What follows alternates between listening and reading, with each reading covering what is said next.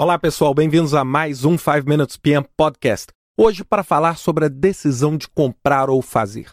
Quando nós estamos falando de aquisições, um dos primeiros processos, uma das coisas mais importantes que nós precisamos fazer é definir se nós iremos produzir internamente aquele trabalho ou aquele serviço ou se nós vamos terceirizar através de um fornecedor.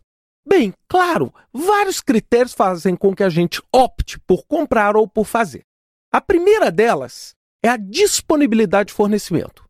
O que, que é isso? É, eu tenho fornecedor? Existe fornecedor para que eu tenha aquele determinado suprimento? Porque não adianta eu querer comprar algo que não existe no mercado. Por exemplo, produtos de alta tecnologia. É onde eu simplesmente vou ter que desenvolver o fornecedor se eu quiser ter um fornecedor. Ou senão, vou ter que fazer internamente.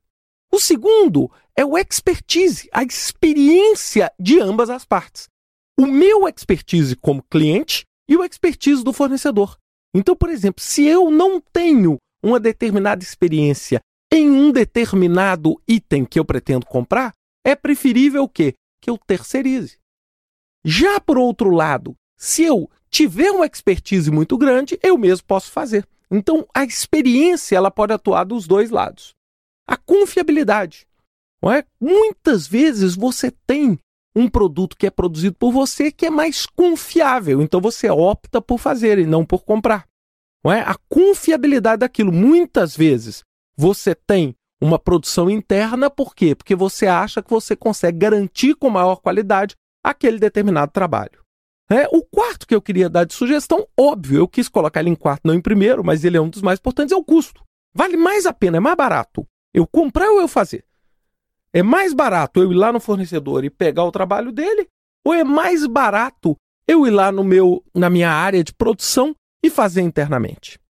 E eu queria falar também como quinto fator que me apoia na decisão de comprar ou fazer, que é a criticidade estratégica. O que, que eu estou chamando de criticidade estratégica? É a criticidade daquele produto ou serviço que eu penso em comprar ou fazer é? dentro da estratégia que eu tenho.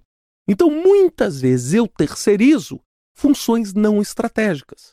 Normalmente, todas as funções que são diretamente associadas à estratégia, a, ao principal lado do negócio que eu estou empreendendo, eu vou o quê? Eu vou optar por fazer internamente. Então, o que, que eu quis aqui nessa, nessa brincadeira com esses cinco critérios? É dar a vocês uma luz, porque simplesmente a nossa decisão de comprar ou fazer não é meramente uma questão mercantil de custar mais barato ou custar mais caro. Muitas vezes eu pago muito mais para fazer internamente, mas por questões de criticidade estratégica, por questões de confiabilidade, é? por questões de disponibilidade, eu opto por fazer isso. Até mesmo, gente, eu coloquei aqui as cinco, que eu acho que são as cinco mais relevantes, mas sem dúvida nenhuma existem inúmeras outras, não é? como confidencialidade, domínio da tecnologia, transferência de know-how.